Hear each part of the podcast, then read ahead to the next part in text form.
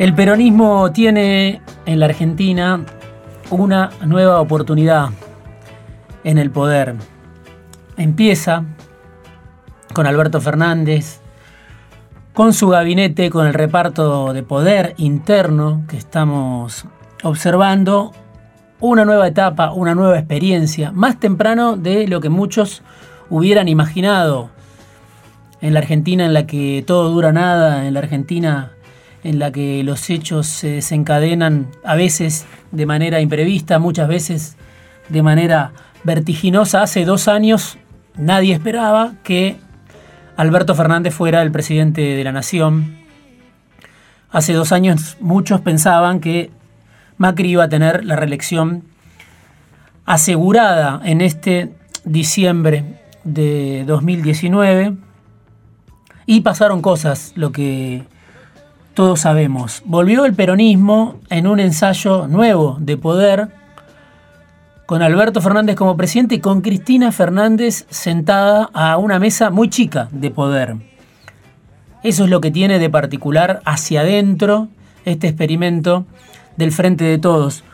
No es solo un presidente, sino que es una sociedad, lo que debuta el martes en la Argentina. La sociedad de los Fernández, lo vimos en esta semana que pasó, el protagonismo indudable de Cristina Kirchner, el protagonismo indudable de Máximo Kirchner, el Congreso en manos de la familia Kirchner, de Cristina en el Senado, de Máximo en diputados, pero además una alianza de poder amplia intenta dibujar el kirchnerismo. En el vértice está Cristina Kirchner, en el vértice está Máximo Kirchner en diputados, pero adentro están todos. ¿Por cuánto tiempo van a estar todos?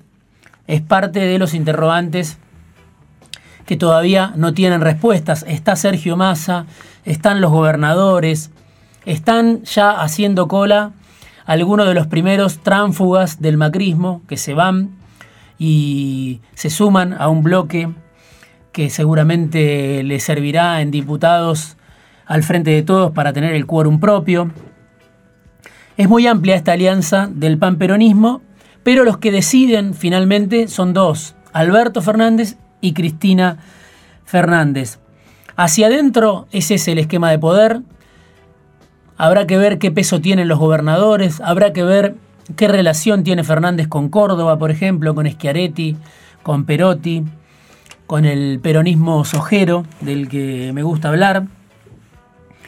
Y por otro lado, también necesita ser amplio este experimento de poder a nivel social.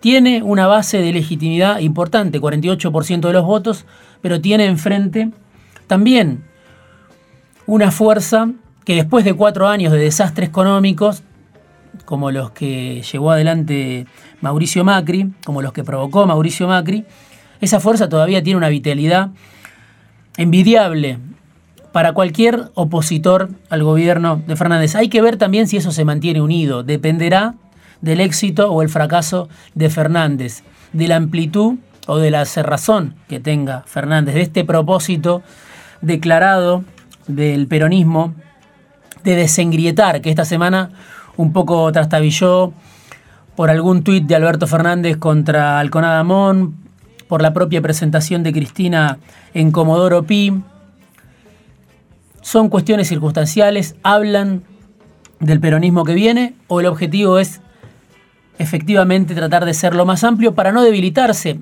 en una situación que es por demás complicada, con un país que es un polvorín a nivel económico por la crisis profunda que se vive, que viven la mayoría de los que viven, viven de un ingreso en pesos, la inflación que va a estar en el 55% este año la recesión, la caída del poder adquisitivo, la deuda monumental que hoy condiciona cualquier experimento de gobierno, el cierre de empresas, el desempleo, lo que tantas veces comentamos en este programa.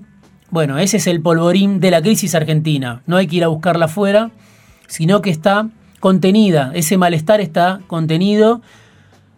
Ese malestar hoy no termina de desbordarse porque hay una esperanza en el experimento de los Fernández, pero existe esa crisis real y lleva mucho tiempo en los sectores que no tienen nada.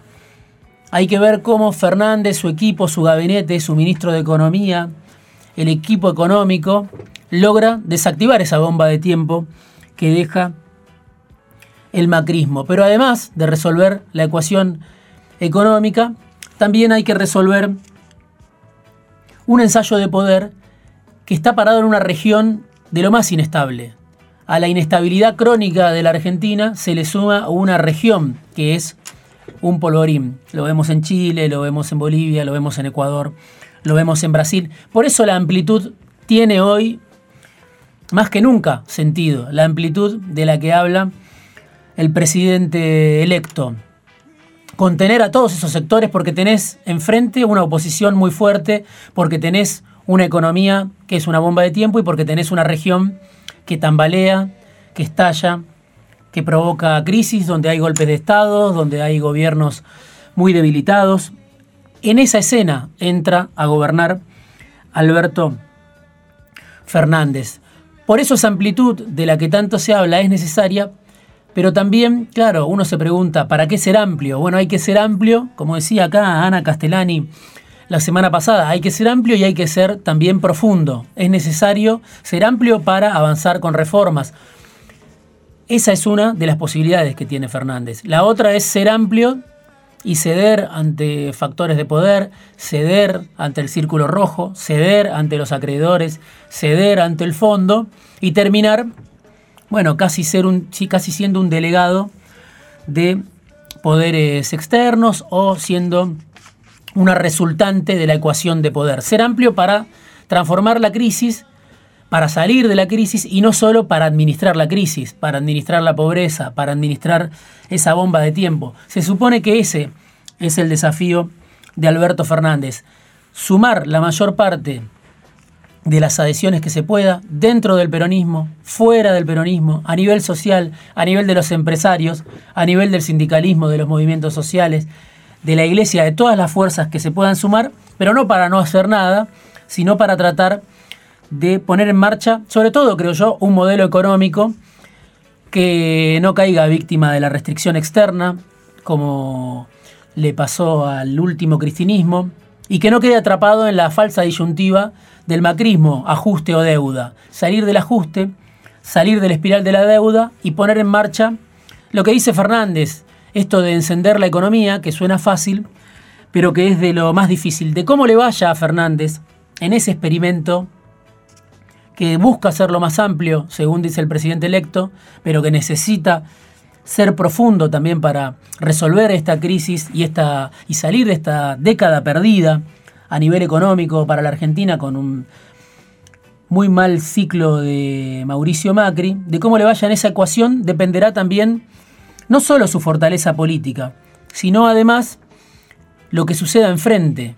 Si Alberto logra resolver esa ecuación, seguramente la oposición, ese 40%, mañana será menos. Pero si Alberto no logra resolver esa ecuación, si Alberto no logra poner en marcha un modelo económico que saque de la pobreza al 40% de la sociedad, o por lo menos a una parte, que vuelva a generar empleo y que además no caiga víctima de la restricción externa, si no logra eso, esa oposición de 40% mañana va a ser más amplia. Es lo que apuesta, lo que quiere, lo que espera el presidente que se va, que está esperando el fracaso ajeno, como probablemente lo hizo en su momento Cristina Kirchner. Dependerá entonces de Alberto, de ese intento de ser amplio y profundo, no solo el futuro de la Argentina, no solo el futuro del peronismo, también el futuro de la oposición.